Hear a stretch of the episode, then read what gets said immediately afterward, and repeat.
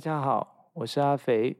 肥读就是跟大家分享阿肥最近读了什么有趣的书，让我打开我的书柜看看。好，今天就挑这本来跟大家分享吧。欢迎来到肥读的第二集。今天要跟大家介绍的书是《巨流河》，作者是齐邦媛。我手头上的版本是二零一一年四月北京三联书店出版。很有趣，我很少看完一本书，却有看完两本书的感觉。但是《巨流河》确实给我这种感觉。为什么这么说呢？要介绍这本书最简单的方式，就是这本书是齐邦媛教授的自传。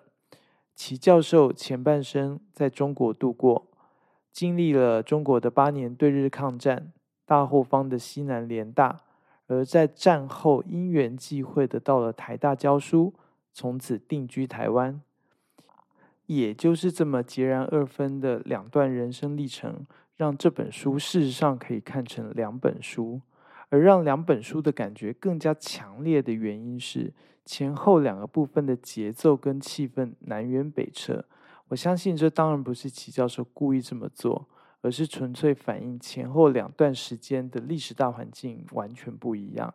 待会我们再细聊。《巨流河》不是一本新书，事实上是一本畅销书，所以可能大家也在其他地方看过不同的书评。我的分享不是什么专业评论，纯粹只是一个普通读者的野人线谱。齐教授的人生故事，自然是从他的家乡中国东北说起。而东北在过去五百年的中国内部政治跟外交关系上，一直都是一个热点，甚至直接就是许多多事之秋的起点。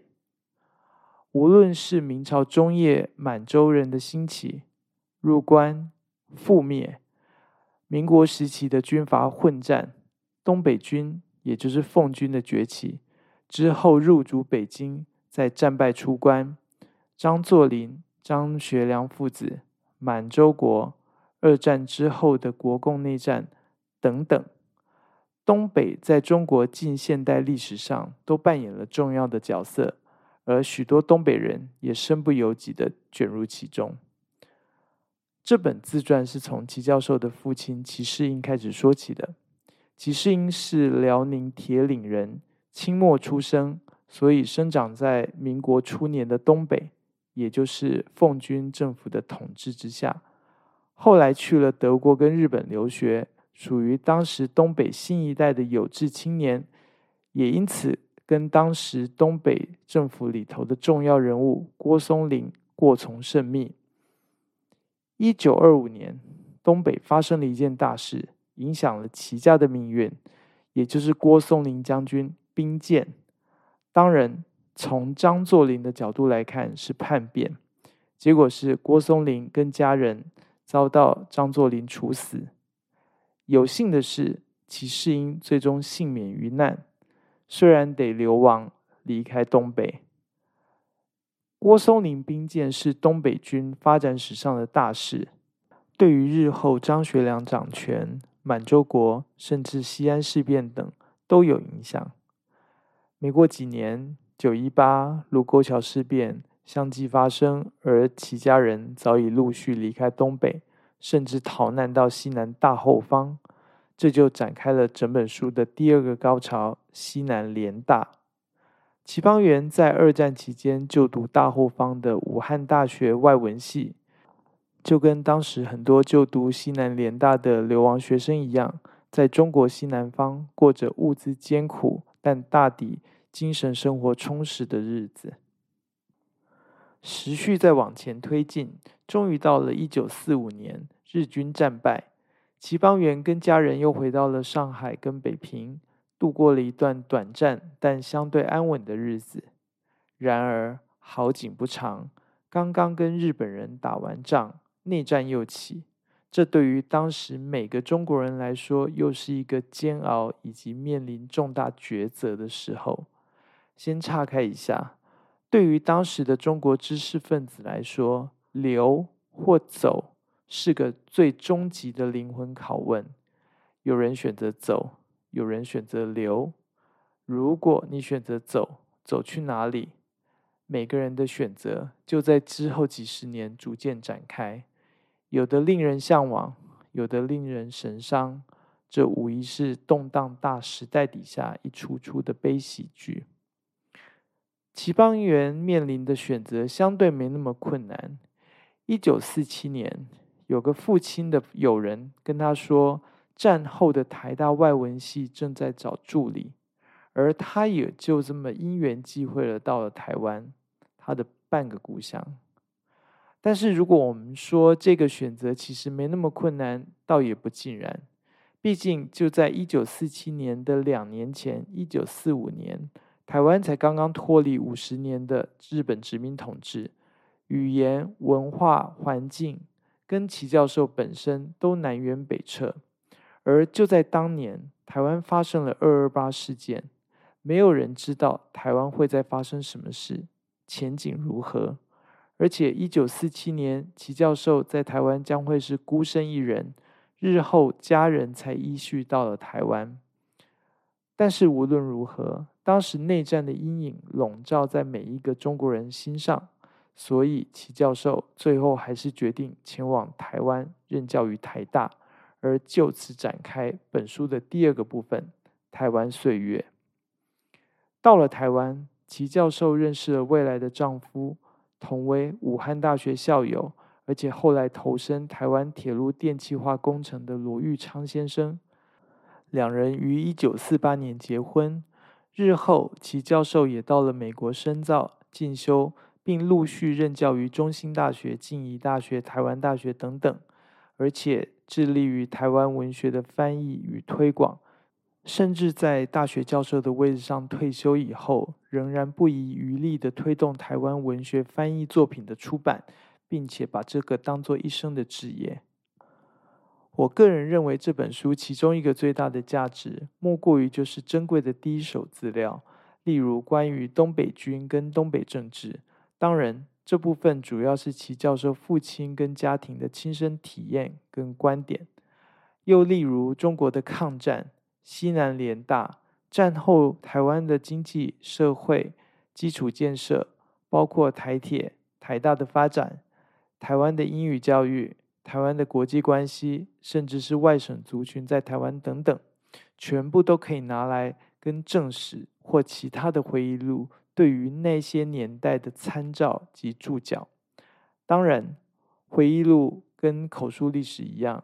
永远都是反映当事人或撰主的观点或者是角度，角度跟观点包括了偏见，包括了时代跟环境的局限，包括了特定的政治、经济、社会目的，甚至包括了人性里头天生自然的引自己恶、扬自己善。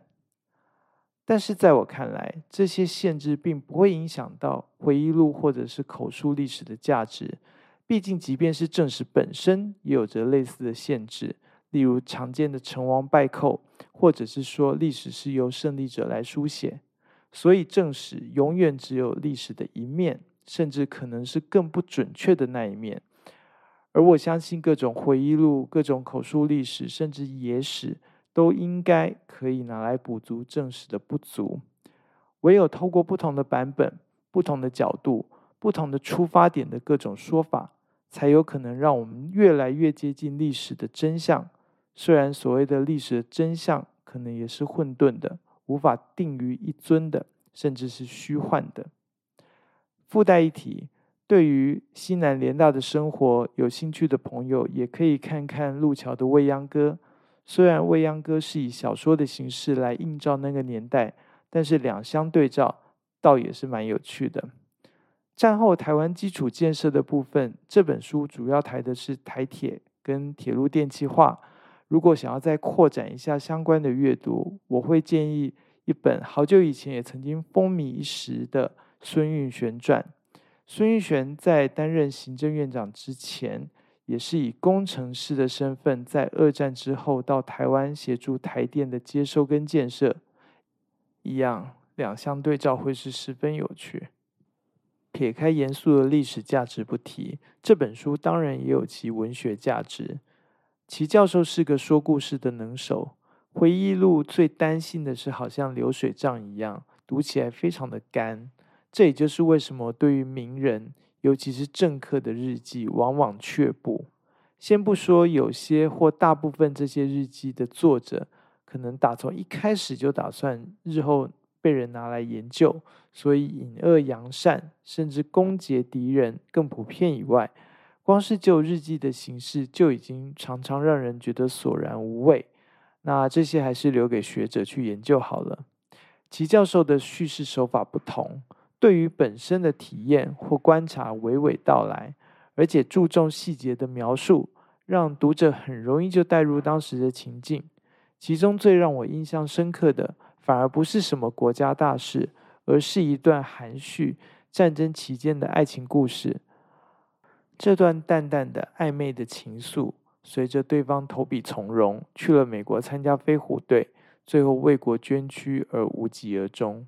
而这种含蓄的情感表达方式，也许是因为当时的中国社会民情，更可能是因为双方各自的性格使然。虽然最后没有修成正果，但是整个情愫跟发展确实令人十分动容，是我最喜欢的真实爱情故事之一。大家听到这里，也许已经感觉到，在本书的前后两部分。我的分享大部分是着重在前面的部分，这其实反映的是个人偏好。毕竟前半部距离我的生活比较遥远，所以能够激起更大的好奇心；而后面的部分距离比较近，很多事情我之前都已经知道了，甚至就在身边发生。另一方面，也反映了前后两部分是在两个时空环境极端不同的时代。前面的部分是个波澜壮阔的大时代，有战争，有流亡，有各种仿佛只有在电影里头才看得到的情节。当然，这么讲可能对于当事人不公平，因为当我们可以好像当做电影来看，他们可是亲身经历各种颠沛流离，各种生离死别，各种时代悲剧，各种大起大落。我只能说，我们身处在一个幸福的年代，虽然不知道这种幸福的年代还能持续多久。而本书的第二部分，就是在一个类似的、虽然艰苦但是相对平稳的时代发生的。如果跟前面的部分比起来，第二部分确实平淡很多，所以会是一种不同的阅读乐趣。有一件事情是我还没有读这本书之前不知道的。就是齐教授以一个外省族群的身份，从台湾本土文学的翻译开始，逐步推动台湾本土文学的茁壮与发展。当然，台湾文学的推动有着许多人的努力跟汗水在里头。